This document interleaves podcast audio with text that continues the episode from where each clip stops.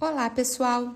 Meu nome é Gina Bressan Esquiavon e sou integrante do Departamento Científico de Dermatologia da Sociedade Paranaense de Pediatria. Fui convidada a falar um pouquinho sobre o Dezembro Laranja. O mês de dezembro foi escolhido para a conscientização de um dos tipos de câncer mais comum e de maior incidência, o câncer de pele. São diagnosticados aproximadamente 185 mil novos casos todos os anos, sendo cerca de 8 mil do tipo mais agressivo, o melanoma. A principal causa do câncer de pele é a exposição solar excessiva, sem a utilização de qualquer proteção. Mas, embora a maioria dos casos ocorram nos adultos, existem casos desse tipo de câncer em crianças e adolescentes. Nas crianças, representa um total de 1 a 3% de todos os casos de câncer infantil. É importante também o fato das crianças terem a pele mais sensível e delicada. Por isso, é extremamente importante iniciar as medidas de fotoproteção desde cedo, pois os danos causados pela radiação ultravioleta são cumulativos e a maior exposição solar ocorre na infância. Estima-se que cerca de 50% da exposição solar acumulada durante a vida ocorra até os 20 anos de idade. Um histórico de queimaduras solares na infância aumenta muito o risco de melanoma na idade adulta. Por isso, é imprescindível educar desde bem cedo crianças e adolescentes a estabelecerem hábitos de fotoproteção. É importante lembrar que as crianças normalmente têm algumas pintas no corpo os chamados nevos, pequenas manchas ou saliências marrons que surgem progressivamente e são mais comuns no tronco. Quanto mais intensa e frequente for a exposição solar, maior será a ocorrência dos nevos.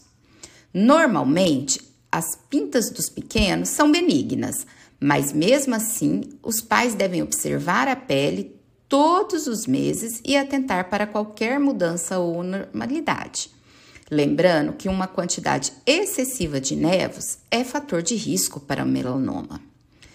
Diferentemente do que ocorre com os adultos, o fator genético é a sua principal causa na infância. Outros fatores de risco para o melanoma na infância são iguais aos do adulto: ter pele clara, presença de sardas, cabelos claros ou ruivos, histórico de queimaduras solares, muitas pintas espalhadas pelo corpo, além do histórico familiar de melanoma ou câncer de pele. O melanoma na infância se apresenta de uma forma diferente dos adultos. Enquanto nos adultos, geralmente as lesões têm coloração escura, nas crianças elas costumam ser esbranquiçadas, amareladas ou rosadas.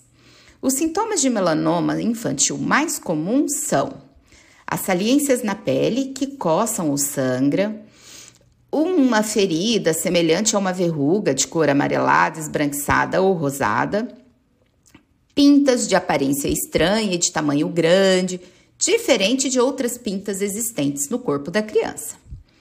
Resumindo, os pais e responsáveis devem ficar sempre atentos ao surgimento de sinais na pele da criança, como manchas ou nevos, pintas que crescem de tamanho com bordas irregulares e que tenham sintomas como coceira, dor e sangramento. O diagnóstico precoce do câncer infantil possibilita que mais de 70% dos casos sejam curados.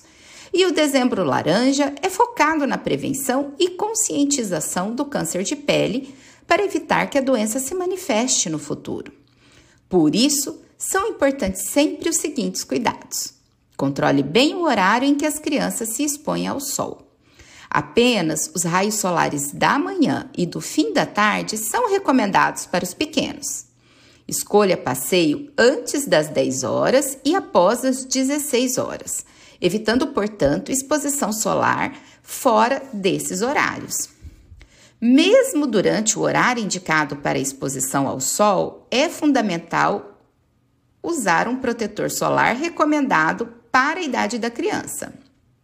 Mas lembre-se, durante os primeiros seis meses de vida, os bebês não devem ser expostos diretamente ao sol, assim como não devem usar filtro solar, pois pode ter na sua composição substâncias perigosas para a pele sensível do recém-nascido. A partir dos seis meses, já pode usar filtro solar adequado para a idade. O filtro solar deve ser utilizado diariamente, mesmo em dias nublados e não somente no verão e momentos de lazer. Dar preferência para produtos com fator de proteção solar 30 ou mais e que proteja contra a radiação UVA e UVB.